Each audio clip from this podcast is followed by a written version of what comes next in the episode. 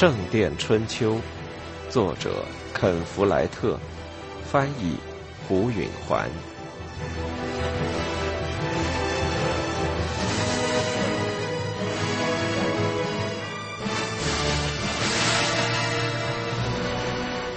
他想，我不打算点火。要是大教堂烧毁，汤姆会乐坏的。杰克不确定他喜欢不喜欢汤姆，他太喜欢一个人做决定，老是一本正经的指指画画。杰克习惯于他母亲那种比较温和的态度，但汤姆给杰克的印象很深，甚至让他有点敬畏。以前杰克打过交道的人只有那些强盗，他们都是些危险和粗野的人，只崇拜暴力和狡诈。对他们来说，最终的成就不过是从背后把人捅死。汤姆是一种新的类型，即使手中没有武器，他还是自尊而无畏。杰克永远不会忘记汤姆面对威廉·汉姆雷的态度。那次，威廉老爷要用一磅银便是买母亲，杰克感受最深的是，威廉老爷反倒害怕了。杰克对母亲说：“他从来没想象过一个人会像汤姆那样勇敢。”他说：“这就是我们得离开森林的原因。你需要一个你钦佩的人。”杰克对那句话不甚了了，但他确实愿意做点什么给汤姆留下印象。不过，给大教堂放一把火并不能作数，这种事最好别让人知道。至少要等好多年后再说。也许有一天，杰克会对汤姆说：“你记得那年王桥大教堂在一个夜里着了火，副院长雇你重修大教堂，我们终于有吃有住有保障了吧？”啊，我要跟你说，火是怎么着起来的。那一时刻将是多了不起呀！但是他想。我不敢放火。颂唱停止了，修士们离开他们的位置时，有一阵拖着脚步的声响。祈祷结束了。杰克换了个位置，以免他们列队出去时看见他。他们离去时，在站立的地方熄灭了蜡烛，但圣坛上的那只还亮着。门砰的一声关上了。杰克又等了一会儿。唯恐有人还留在那里。有好长一段时间去无人声，他终于从柱子后面出来了。他走进了中殿，一个人待在这座又大又冷又空的建筑里，有一种古怪的感觉。他想，这有点像躲在屋角的老鼠。高高大大的人在四下走动，要等他们离开之后，老鼠才敢出来。他走出圣坛，把那只又粗又亮的蜡烛拿在手里，他这才感到好些。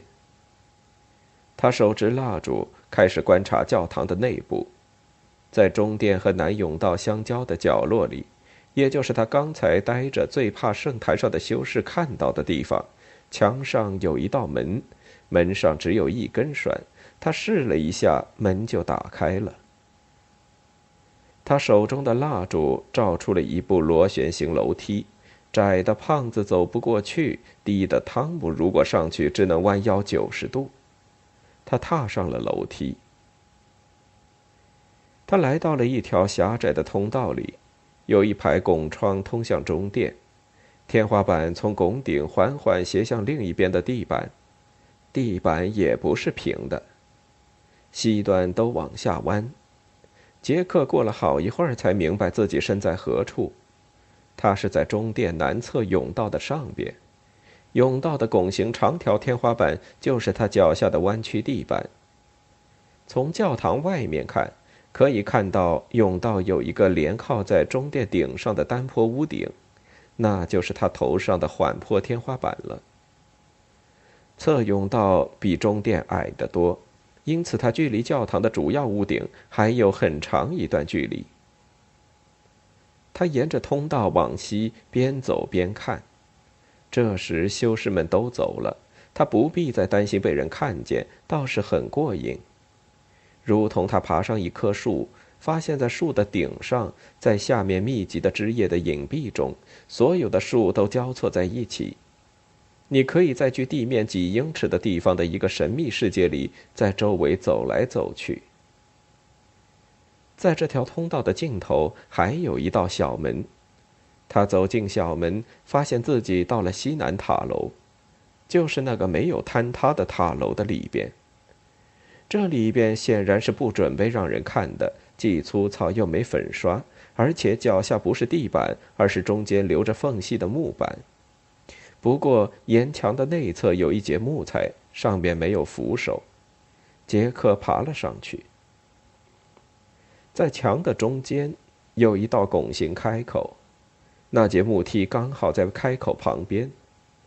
杰克把头探进去，举起蜡烛。他在木头天花板和铅皮屋顶中间的格顶中。起初他看不出交错的梁横间有什么格式，过了一会儿他就看清了结构：一英尺宽、两英尺高的一根根巨大橡木梁，从北到南横跨过中殿的宽度。在每根梁上都有两根有力的圆，构成一个三角形。这些三角形一个接一个的有规律的排列下去，直到烛光照不到的暗处。在梁与梁之间，他往下看，可以瞧见中殿油漆过的木质天花板的背面，都是镶在横岭的下面边缘上。在蓝顶的边上。在三脚架木梁的角落里，有一条狭窄的过道。他在那儿也就勉强可以站起来，大人就得弯下腰。他沿着过道走了几步，这儿的木头足够着一场大火了。他嗅了嗅，想辨别一下空气中的怪味。他认定是沥青，屋顶的木头都是浸过沥青的，着起火来跟干草差不多。地板上一个突然的动作吓了他一跳，他的心一阵剧跳。他又想起了河里的无头骑士和回廊中鬼影般的修士，跟着他想到的是老鼠，心里才安定了些。但他定睛一看，发现原来是鸟。屋檐下有鸟巢。蓝顶的规模和下面的教堂一样，也沿交叉甬道向南北伸展出去。杰克走到交叉点，站到角落里。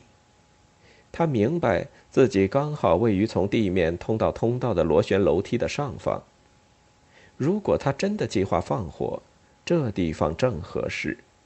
从这里，火势将向四个方向蔓延：往西沿中殿，往东沿圣坛，往南北向两条交叉甬道。屋顶的主梁都是橡木做的。虽然经过沥青，也不是蜡烛可以点燃的。然而，在屋檐下有一堆白木屑、爆花、抛弃的绳索、麻袋和废鸟巢，做引火柴是再适合不过了。他只要把它们凑到一堆点燃就成了。他的蜡烛快着完了。看来如此轻而易举，把引火物聚集到一起，用烛光往上一碰。然后就走开，像个鬼魂似的穿过院子，溜过客房，拴上门，往干草上蜷起身子一躺，就等着警报吧。但是，假如他被看见了，如果现在抓到他，他可以说是在研究大教堂，这事毫无坏处，他最多挨一顿揍；但要是在他正放火时抓住他，可就不只是揍他一顿。他想起了夏玲那个偷追糖的人和他屁股给打得流血的情景，他还记起了那些强盗遭到的刑罚：豁嘴法拉蒙给割掉了嘴唇，大胆杰克给砍掉了一只手，猫脸阿兰给上了夹，被人扔石头乱砸。从那时起，说话再不利落了。更糟糕的是那些死于刑法的人。一个杀人犯被捆在一个钉满长钉的木桶上，沿山坡往下滚，结果长钉穿透了他的身体；一个盗马贼被活活烧死；一个偷东西的妓女被钉死在尖柱上。他们对于一个放火烧教堂的孩子会怎么办呢？他一边想着，一边把檐下那些点燃的废物连在一起，堆在正对着一根巨大的园子下面的狭窄走道上。他把那些破烂堆到一英尺高以上，就坐在那儿看着。他的烛光摇曳起来，他的机会转瞬即逝。他很快的把烛火往一堆麻袋片上一触，火着了。火苗很快就引燃了一些爆花，然后又蔓延到一个干瘪的鸟巢上，跟着那堆引火物就热烈的着了起来。杰克想想，我还可以扑灭这火。引火物着得太快，照这速度，不等房梁烧起来，自己就着光了。杰克连忙又收集了些破烂，夹到火上，火苗着得高了。他想，我还可以扑灭的。涂在房梁上的沥青开始变黑冒烟，破烂烧得更旺。他想，我现在还是可以扑灭的。接着，他看到那条狭窄的走道也烧了起来。他想，我还可以用我的斗篷扑灭这火。但相反，他往火上抛了更多的破烂，眼看着火苗窜得更高。房檐的小角落变得烟熏火燎。虽说仅隔一英尺远的屋顶的另一面仍是寒气逼人，盯着屋顶铅皮的一些小块木片着起来了，最后巨大的主梁也冒出了小火苗，大教堂烧起来了，现在没有退路了。杰克感到害怕，他突然想起快跑开，返回客房去。他想裹进他的斗篷里，在干草里弯着身子，紧闭着眼睛，听周围的别人均匀的呼吸。他沿着那狭窄的走道往回走，他走到尽头时回头看了一下，火势蔓延的出奇的快，也许是因为涂在木料上的沥青。所有的小块木头都已经烧起来了，主梁也起火了，火苗沿狭窄走道蔓延过来。杰克背过身去，他钻进塔楼，下了楼梯，然后跑过甬道上面的通道，匆匆爬下螺旋楼梯，到了中殿的地面上。他跑向他进来的那座门，门锁了。他才意识到自己可真够蠢的。修士们进来时开了门锁，当然在离开时要锁上门了。恐惧苦涩的涌上喉头。他点着了教堂，自己却被锁死在了里边。他压下了惊慌失措的情绪，尽量去思考。他原先从外面试过每一道门，发现全都锁着。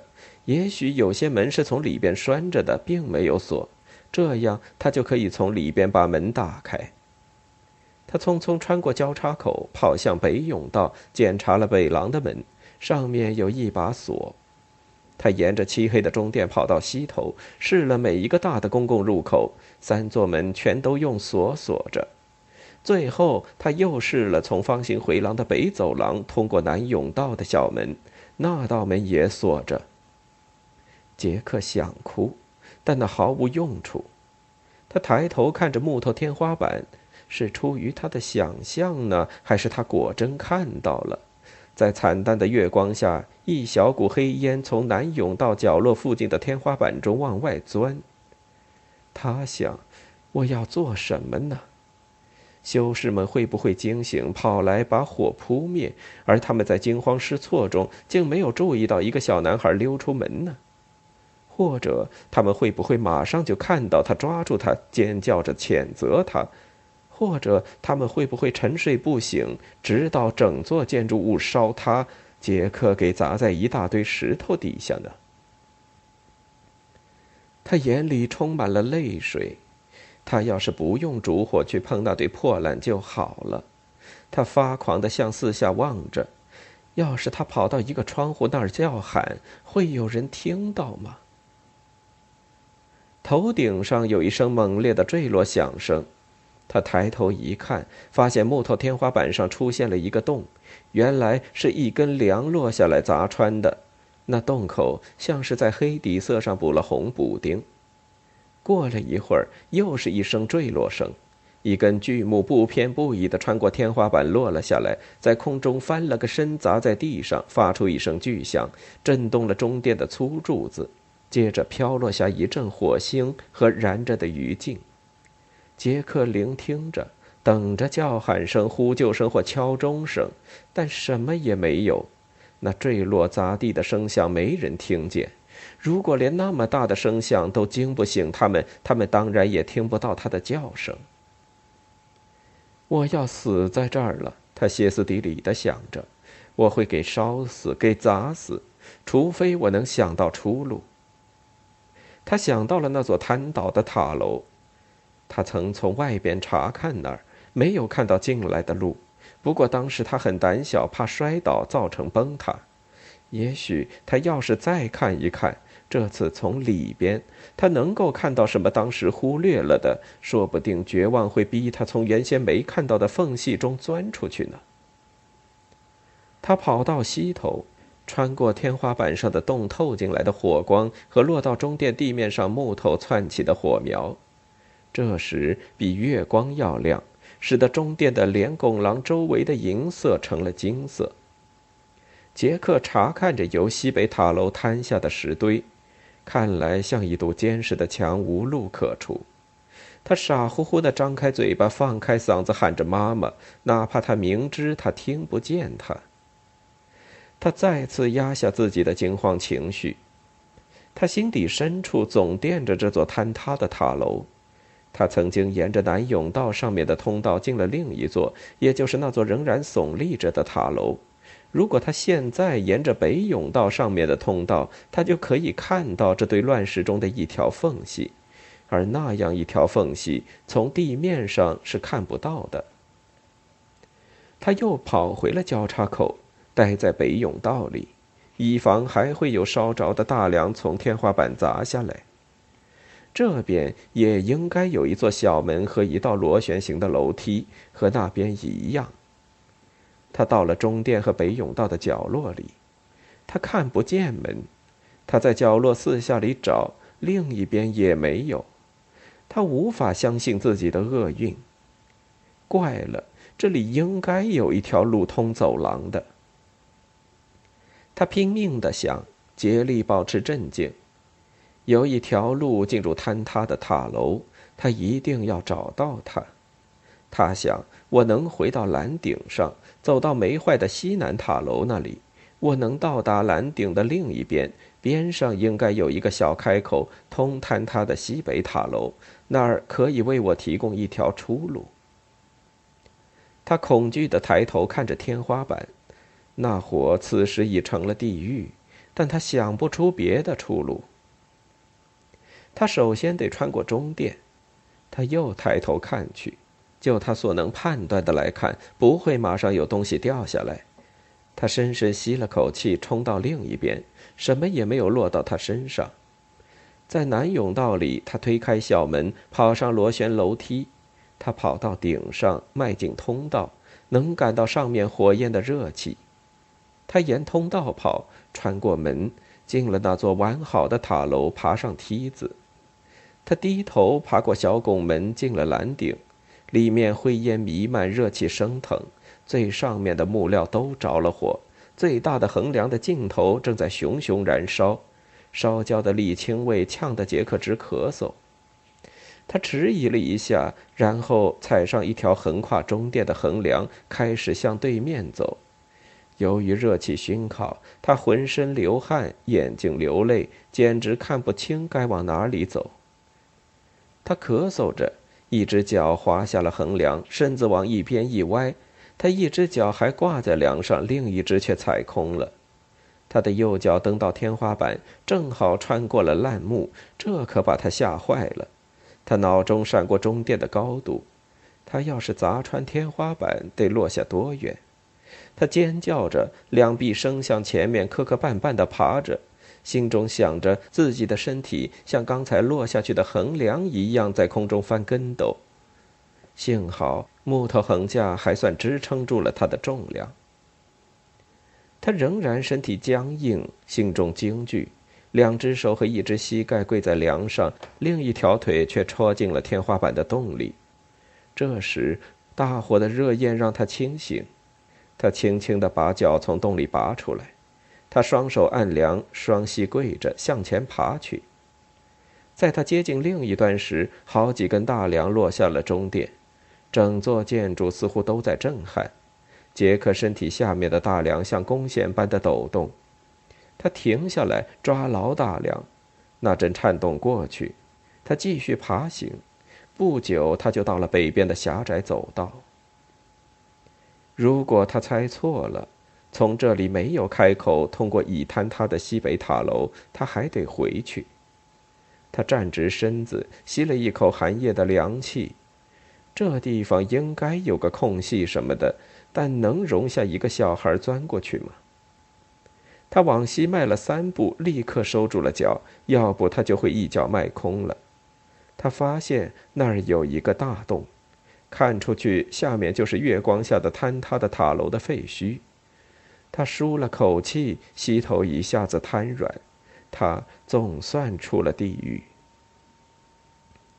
但他的位置有屋顶那么高，而废墟的高尖离地还很远。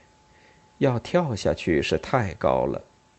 此时他已逃出火场，但他能平安到达地面不摔死吗？火苗正在向他身后逼近，烟也从他站立的洞口往外冒。这座塔楼的内壁当初也有一部楼梯的，和另一座塔楼一样，但这里的楼梯大部分已在塔楼坍塌时损坏了。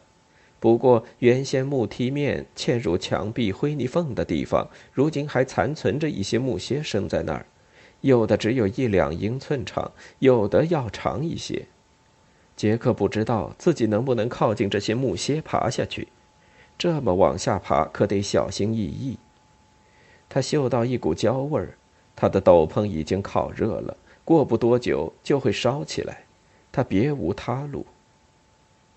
他坐下来，用两手抓牢，伸脚下去够最近的一个木楔，那条腿慢慢下移，直到踏上一个立脚点，然后他又把另一只脚移下来。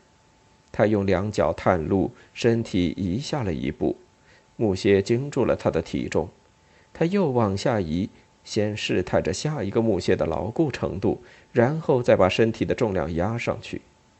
这根楔子有点松。他战战兢兢地往下移，双手始终握紧上边一根楔子，万一踩空还不致下落。每迈下危险的一步，也就离废墟顶近了一点儿。他越往下爬，楔子似乎越短，看来下边的梯面比上边的损坏更严重。有一次，他穿毡靴的脚踩到了一根短靴，短的只容得下脚尖。当他把体重移动到那根短靴上时，脚就滑空了。他的另一只脚本来是在一根长些的靴子上，但这时也撑不住突然加来的全部体重，当即就断了。他本想靠双手握紧上边的木楔，但那根木楔也太短，抓不牢，于是他滑脱了，在空中落了下去。太可怕了！他双手双膝着地，重重地跌落在废墟顶上。刹那间，他又惊又怕，觉得自己一定摔死了。跟着，他意识到他很走运的落个正着。他的双手刺痛，双膝也大面积青肿，但他人还好好的。过了一会儿，他爬下废墟堆，最后跳了几步，站稳在地面上。他平安无事了，他松了一口气，全身无力。他又想哭，他。已经逃脱了。他感到自豪，他冒了一次多大的危险呢？但事情还没完，这里是教堂的外边，只有一缕黑烟，火烧的噼啪响，在蓝顶上听来震耳欲聋，在这里却只像远处在刮风，只有窗里的红红火焰说明教堂起火了。不过，刚才最后几次梁木落地的震颤，准会惊动一些正在睡觉的人。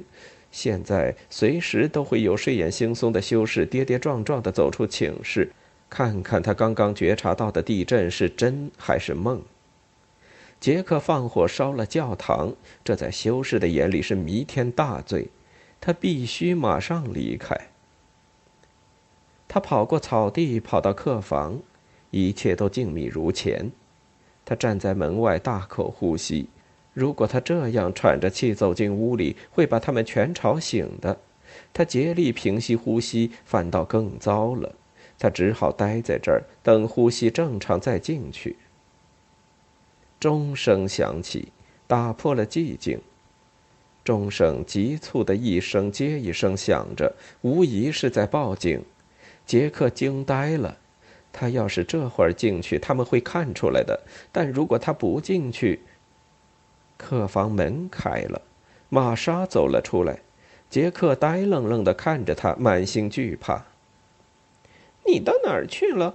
他轻声说，“你身上有烟味儿。”一个听似有理的谎话来到嘴边。“我才刚出来。”他无可奈何的说，“我听到了钟声。”撒谎，玛莎说，“你走了有些时候了。我知道，我醒着呢。”他明白骗不过他。还有别人醒着吗？他心惊胆战地说：“没，就我自己。别告诉他们我出过屋，好吗？”他听出了他在害怕，就安慰他说：“好，我就保守这个秘密，别担心。”谢谢。这时，汤姆搔着头出来了。杰克吓坏了，汤姆会怎么想？嗯，怎么回事？汤姆睡得迷迷糊糊地说。他打了喷嚏，我嗅到了烟味儿。杰克伸出颤抖的手臂，指着大教堂。我我看，他说了一句就咽回去了。没事儿了，他谢天谢地的舒了口气。汤姆只会以为杰克无非和玛莎一样，比他早起来一会儿。汤姆又说话了，这次他更有信心了。瞧瞧大教堂，他对汤姆说。我看是着火了。